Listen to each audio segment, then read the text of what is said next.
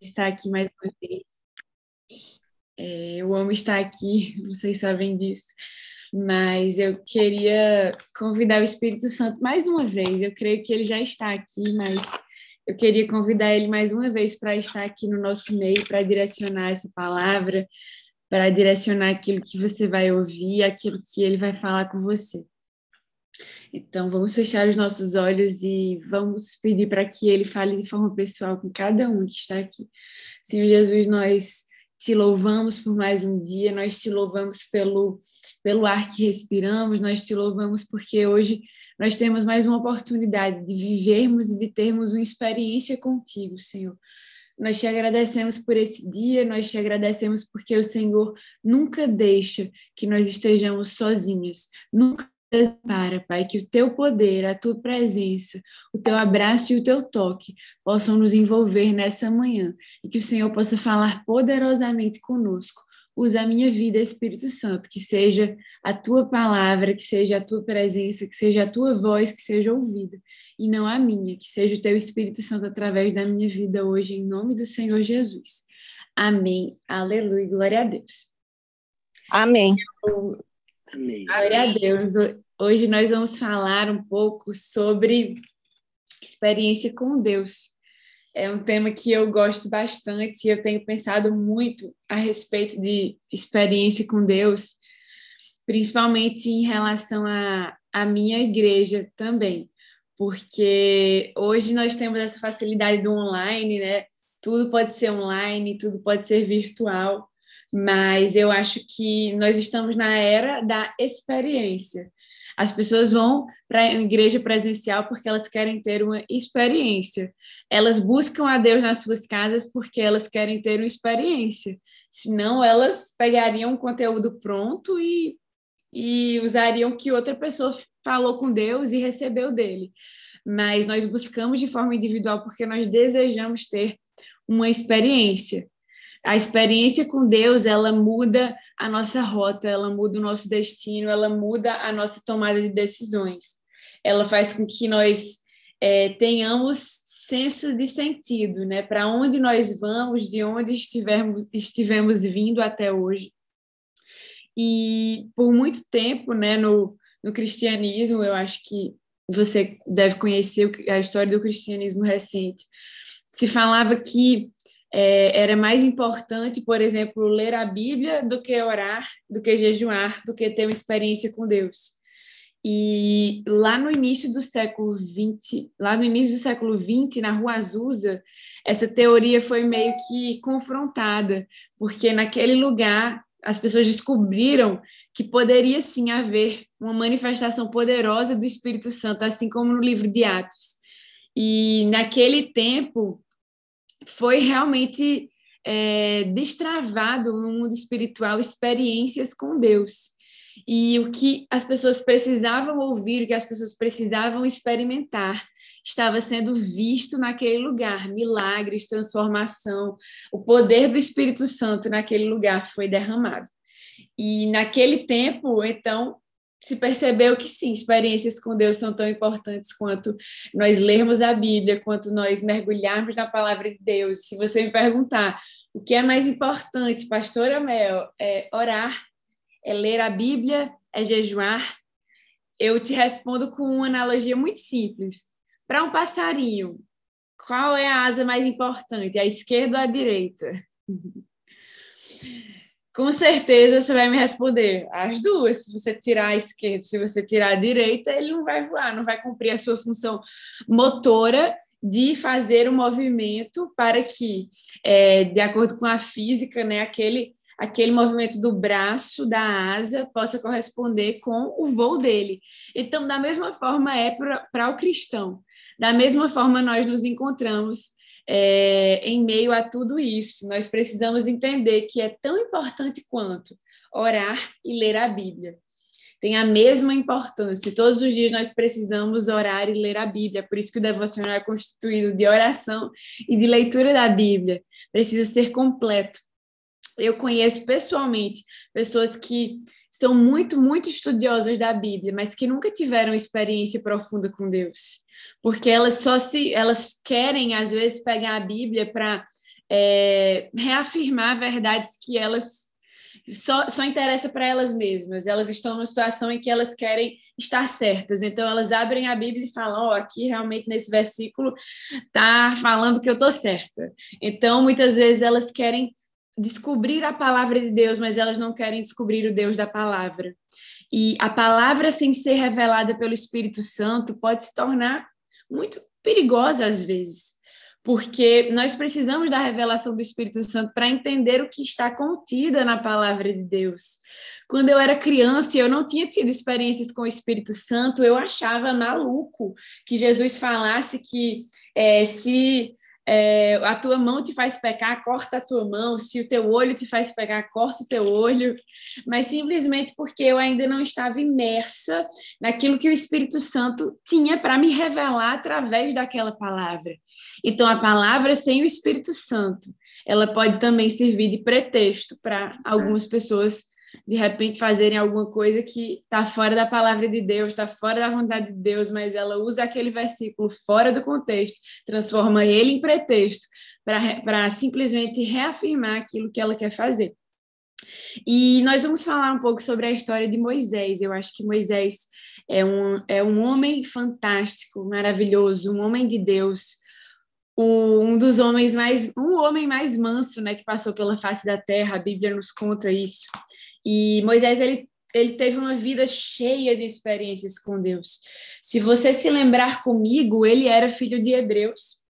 Então, é, aqueles, aquelas crianças é, tinham que ser perseguidas, né? Acabavam tendo que ser mortas por um decreto. E aí a mãe de Moisés coloca ele num cesto para que ele fosse salvo.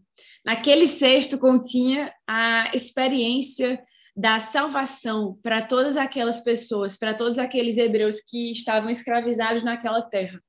A filha de Faraó encontra Moisés naquele cesto, olha para ele e fala: Meu Deus, eu não podia ter ser fértil, eu não podia ter filhos. Isso aqui talvez seja a resposta de Deus para minha vida. Então, naquele momento, ela olha para Moisés e fala: a partir de hoje você é meu filho. E ela adota Moisés como filha dele. E Moisés passa a ser usado e treinado para ser faraó um dia. E depois de tudo isso que acontece, né, a história com Deus é sempre maravilhosa, sempre faz sentido, sempre é poderosa. Depois desse tempo, é, a filha de Faraó precisa de uma babá para Moisés. E aí ela vai procurar no, em todo o povo, né? E aí ela descobre que havia uma hebreia que era maravilhosa, que era uma babá que cuidava bem das crianças, que era talentosa. E quem era essa babá, gente? Era a mãe de Moisés, simplesmente era a mãe de Moisés. Então, isso mostra que tudo o que nós vivemos é de acordo com a vontade de Deus, e ele escreve realmente certo por linhas tortas. Tudo aquilo que acontece na sua vida é para revelar a glória que ainda há de vir é, para revelar para você o poder de uma experiência sobrenatural que ainda vai acontecer na sua vida. É, e outro, outra passagem né, da, da vida de Moisés, se você parar para pensar, eu não vou ler, mas se você quiser anotar a referência, está lá em Êxodo 2, versículos 11 ao 14. Lá fala um pouco sobre a experiência que Moisés teve quando viu um hebreu sendo castigado, quando viu um hebreu sendo é, perseguido pelo fato de não ter obedecido a algum comando que algum egípcio, como autoridade, tinha feito para ele. E Moisés ali se indigna, ele fica indignado, ele fica, meu Deus, eu preciso fazer alguma coisa, porque eu sei que eu não sou egípcio mais, então eu preciso fazer alguma coisa por esse, por esse homem aqui que pertence ao meu povo de origem. E naquele momento, ele, o que ele faz? Ele, então, faz justiça com as suas próprias mãos. Pega aquele egípcio, mata aquele egípcio e Moisés, então, teve que partir para o deserto, fugindo. Fugindo de uma esperança que às vezes tinha morrido. Mas eu quero te lembrar que Deus muitas vezes nos tira do lugar de fertilidade da nossa vida para nos colocar no nosso lugar de dependência dele. Se você conhece um pouco de história, você sabe o que o Rio Nilo representava para aquela época na humanidade em geral. A gente não sabe muito bem o que é isso, porque nós somos brasileiras e nós moramos num país absurdamente rico em recursos minerais. Então, por onde você andar, tem água, onde você escavar, tem petróleo. Tem água doce, tem água salgada, tem fria, tem quente, tem tudo. Mas no Oriente Médio não, não havia, e até hoje também não há tanta prosperidade em recursos minerais. E naquela época, morar nas margens do Rio Nilo era uma segurança absurda. Era você ter certeza de que você ia ter todos os dias o que comer, o que beber. E Moisés ele é convidado por Deus, através dessa, dessa situação, a sair do lugar de fertilidade e entrar no lugar de dependência, que foi o deserto, onde ele aprendeu muitas coisas e consolidou muitos conhecimentos que ele tinha durante o tempo do Egito. Antes que nós possamos prosseguir ao ponto principal dessa palavra, eu queria só te contar um pouco sobre uma experiência com Deus que eu tive muito recente. Eu acredito que experiências com Deus são é, necessárias para todo cristão. Se você há muito tempo não chora porque você pecou ou, ou não chora na presença de Deus, é muito preocupante, porque todos os dias nós precisamos ter uma experiência com Deus marcante, poderosa, que te traga lágrimas, que quebrante teu coração, que te faça se lembrar de que você que é a humana e Deus que é Deus e que você depende dele todos os dias. E no, no, final do ano passado eu passei por uma experiência que eu precisei depender de Deus, né? Às vezes a pessoa olha para nós que temos algum título na igreja, pastor, bispo, sei lá, ou mesmo líder, e, e acha que nós não, é, não precisamos mais de experiências com Deus, ou que muitas vezes nós já vivemos tudo que nós tínhamos para viver. Mas eu sempre oro para Deus todos os dias, Senhor, eu ainda quero, eu ainda quero mais. Claro que eu quero mais. Eu, eu costumo dizer que eu sou fominha. Então, enquanto Deus tiver mais para mim, eu vou querer mais dele, eu vou querer muito mais. Quando eu olho para uma pessoa e eu, e eu vejo que ela ora mais do que eu, eu me sinto desafiada a orar mais. Eu me sinto desafiada a buscar mais, porque eu quero muito mais de Deus. Eu sei que de um Deus infinito se esperam coisas e experiências infinitas. Então, eu desejo isso e nós precisamos desejar isso. Então, no final do ano passado, né, completando meu testemunho, é, meu pai, ele tinha algumas dores na coluna que não era diagnosticado de jeito nenhum, fazia tomografia, fazia ressonância, ninguém descobriu o que era. Mas, como todo homem, geralmente os homens não fazem exames de rotina, às vezes a gente tem que ficar no pé mesmo. E exames anuais para ele são uma dificuldade tremenda muitas vezes. Mas para ele, é, ele não sabia o que ele tinha. Então ele começou a fazer alguns exames, graças a Deus, e, e chegou a, ao cardiologista, né? O cardiologista deu o diagnóstico que para nós foi uma super surpresa. Olhou para ele e falou: você tem, você tem até hoje é, 80% de chance de infartar a qualquer momento. E para mim, para minha mãe, para minha irmã, para ele, isso foi um susto absurdo. Como assim, 80% de chance? Ele poderia ter morrido a qualquer momento. E, e a gente nem saberia de onde, por que teria acontecido aquela, aquele infarto. A gente não poderia diagnosticar. Mas, graças a Deus, esse diagnóstico foi feito. E depois que eu descobri esse diagnóstico, eu costumo dizer que eu fiz um relógio de oração, eu e Deus, 24 horas por dia estava eu orando. Senhor, obrigada por esse almoço. Cuida da vida do meu pai, guarda a vida dele, em nome do Senhor Jesus. Obrigada por esse dia, Senhor. Guarda a vida do meu pai, em nome de Jesus. Amém. Eu fiz esse relógio de oração comigo mesma, mas eu também fiz um relógio de oração num grupo do WhatsApp. Convidei algumas pessoas, nós conseguimos é, cobrir 24 horas por dia, até o dia da cirurgia, até ele sair do hospital. É, foi uma cirurgia muito grande, muito absurda. Ele colocou um stenter, fez três mamários ou quatro, então foi pior do que os médicos achavam que, que, que estava ainda, inclusive. Mas, para honra e para glória de Deus, deu tudo certo. Hoje, o risco que era de 80% passou a ser 0,5%, é menos de 1% o risco dele infartar. Então, nós costumamos dizer que Deus deu um coração novo para ele, né? Assim como fala lá na Bíblia, na palavra de Deus. E todos os dias, quando eu me sentia insegura, quando eu me sentia, Senhor Jesus, eu, eu não sei se vai dar certo, eu não sei se eu vou conseguir prosseguir, eu não sei se eu vou conseguir me manter firme na minha fé. Todos os dias o Espírito Santo falava: lembra que você é minha filha. E quem é filha conhece o pai e sabe que ele nunca vai deixar ela sozinha. Sabe que nunca vai deixar com que ela é, se, fique desamparada ou tenha, tenha algum, algum tipo de insegurança a respeito do futuro. Porque quem é filha sabe que pode olhar para o futuro e dizer: lá o Senhor está. E eu sei que lá o Senhor continua tendo melhor para mim. Então, naquele momento, para mim, foi uma das mais recentes experiências com Deus que eu tive. É, até tudo deu certo, inclusive a nossa passagem para o Natal foi bem na data em que ele saiu do, do, da UTI, do hospital. Então foi tudo maravilhoso. Deus cuida de tudo. Eu não poderia planejar nada melhor do que Deus planejou para mim. Então é, eu quero te confortar nessa manhã também com esse testemunho, dizendo as experiências com Deus são sempre melhores do que o que você espera, o que você planeja. Ele tem sempre o melhor. Você pode planejar A, mas toda vez que ele vier com B, com C, com D, é sempre melhor é sempre muito além do que você espera. É sempre mais perfeito, tudo se encaixa melhor quando ele está no controle de todas as coisas. E na vida de Moisés também foi desse jeito. Ele teve experiências tremendas com o poder e com a presença de Deus. Eu quero ler com você o que está lá em Êxodo, capítulo 3, a partir do versículo 1, uma das experiências mais poderosas da Bíblia, e com certeza você já ouviu falar dela.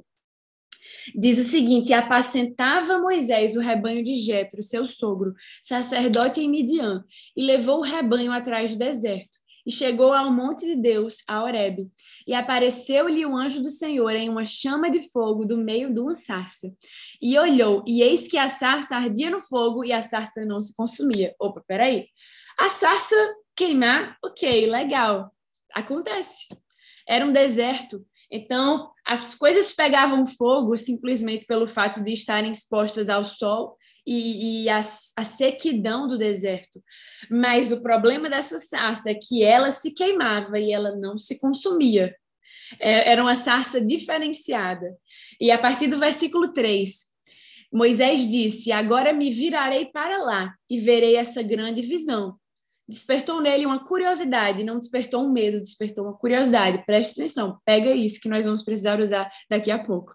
E vendo o Senhor que se virava para ver, bradou Deus a ele do meio da sarça e disse: Moisés, Moisés. Respondeu ele: Eis-me aqui. E disse: Não te chegues para cá, tira os sapatos de teus pés, porque o lugar em que tu estás é terra santa.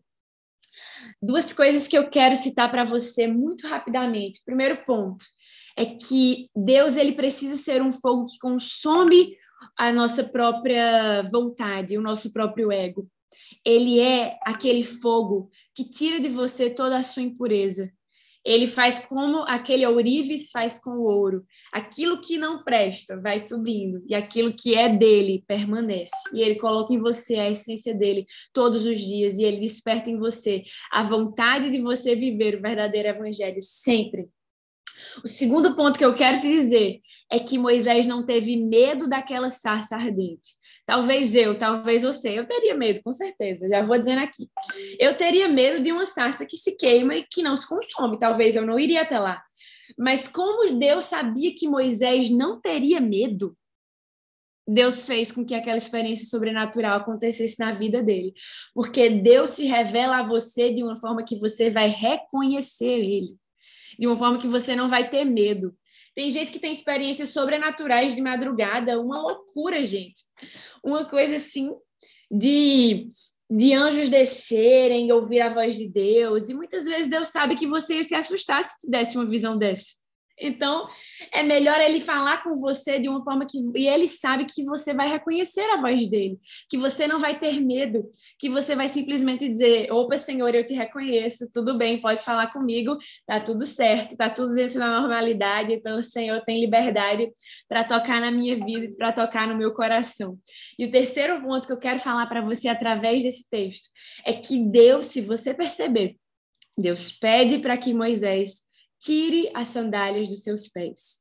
Porque todas as vezes que nós estivermos diante de Deus, é uma oportunidade de nós nos apresentarmos como servas, como realmente escravas dele. Escravo tem uma, tem uma acepção muito forte, mas é mais ou menos na posição de servo que eu quero nos encaixar nessa manhã.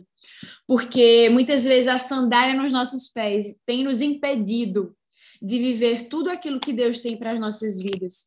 Porque é quando a gente tira e em humildade vai buscar Ele que Ele se revela até nós. Sempre que eu vou pregar, eu geralmente falo no final: hoje, diante da presença de Deus, você tem mais uma oportunidade de se arrepender. Porque eu acredito que todas as vezes que o Espírito Santo encontra com o ser humano, é uma necessidade de te santificar, é uma oportunidade de te fazer como Deus é. E aquele que seja santo, aquele que é santo, santifique-se mais ainda. Então, nós precisamos nos lembrar que a experiência com Deus tem que nos levar a esse lugar de dependência, a esse lugar de reconhecer a, a presença de Deus. Naquele momento, naquela sarça, Deus também estava dizendo: sem mim, Moisés, você nada pode fazer. Você nada pode fazer. Essa presença envolveu Moisés naquele momento e ele pensou: eu sou capaz de continuar liderando esse povo por mais tempo. Se você pegar depois, você olha no, no seu Google, você vai ver que hoje em dia, se você ver a travessia que o povo fez, que o povo hebreu fez do Egito até a Terra Prometida, daria três, quatro dias a pé. E Moisés com certeza sabia disso. Ele estudava na Harvard da época, que era o Egito os maiores conhecedores de todas as ciências da humanidade estavam lá e Moisés sabia que não eram apenas três, que não era 40 anos aquela travessia. Ele sabia que era três dias, quatro dias. Não era bestinha, não, sabia de tudo. Então, Moisés era totalmente dependente de Deus. Ele falou: Senhor, há 40 anos, eu vou passar 40 anos, mas eu vou pagar o preço que for para ter uma experiência contigo e para conduzir esse povo até a tua presença. Se forem 40 anos no deserto, eu me submeto à tua mão, eu me submeto à tua vontade para viver o teu melhor e o teu propósito para a minha vida.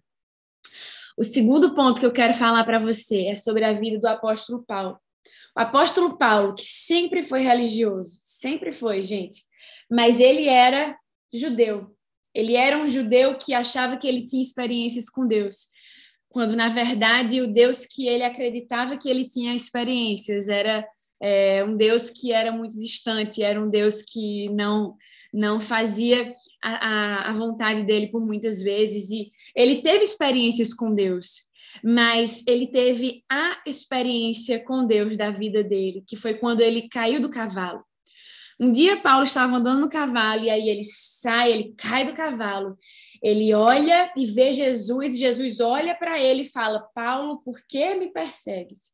O resto da história, com certeza você já sabe, ele fica cego e ele vai ter que ir para uma cidade, pedir oração para uma pessoa específica que Jesus conduz a, a, ele, e então ele passa a ser de perseguidor a perseguido pelo evangelho por amor de Jesus.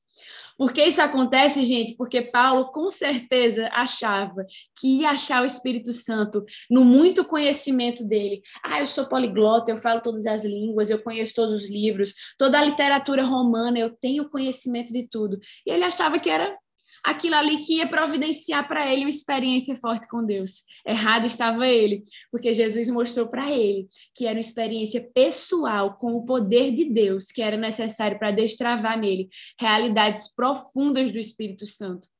Então eu quero te lembrar, a experiência com Deus que você tem mulher maravilhosa que me escuta nessa manhã, ela é individual e ela é pessoal. Não se compare com a, a, sua amiga do lado, que tem experiências arrebatadoras e, e tem coisas maravilhosas e escuta a voz de Deus. e Enfim, nunca vai ser da mesma forma. Nunca. Porque Deus sabe que você é uma pessoa individual que vai ouvir e captar a mensagem dele de uma forma individual, de uma forma única, porque você é única. Então, todas as suas experiências com Deus vão ser únicas.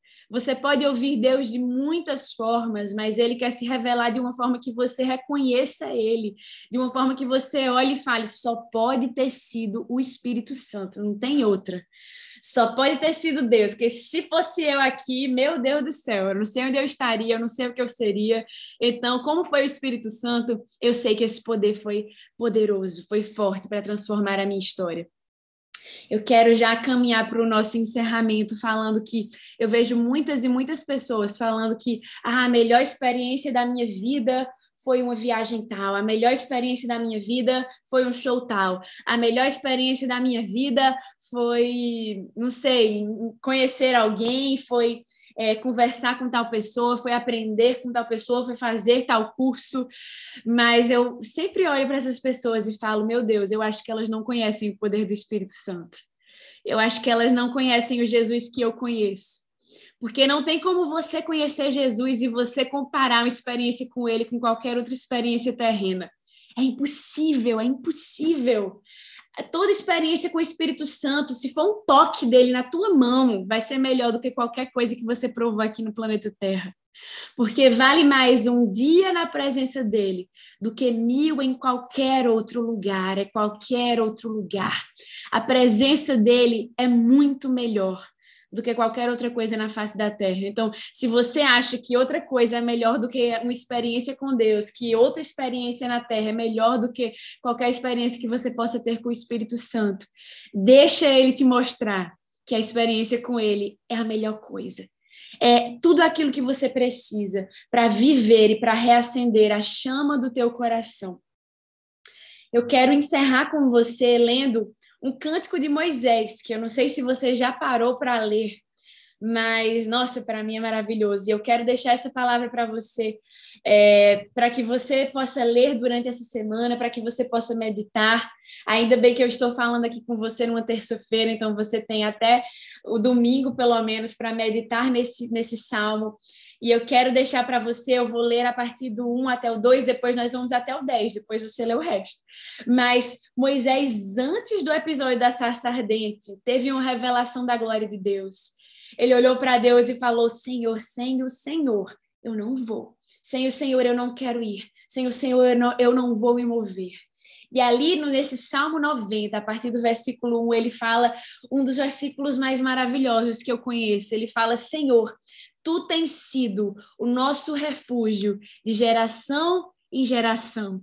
Antes que os montes nascessem ou que tu formasses a terra e o mundo, mesmo de eternidade a eternidade, tu és Deus. E eu quero passar para você, é, passar com você a partir do versículo 10 depois.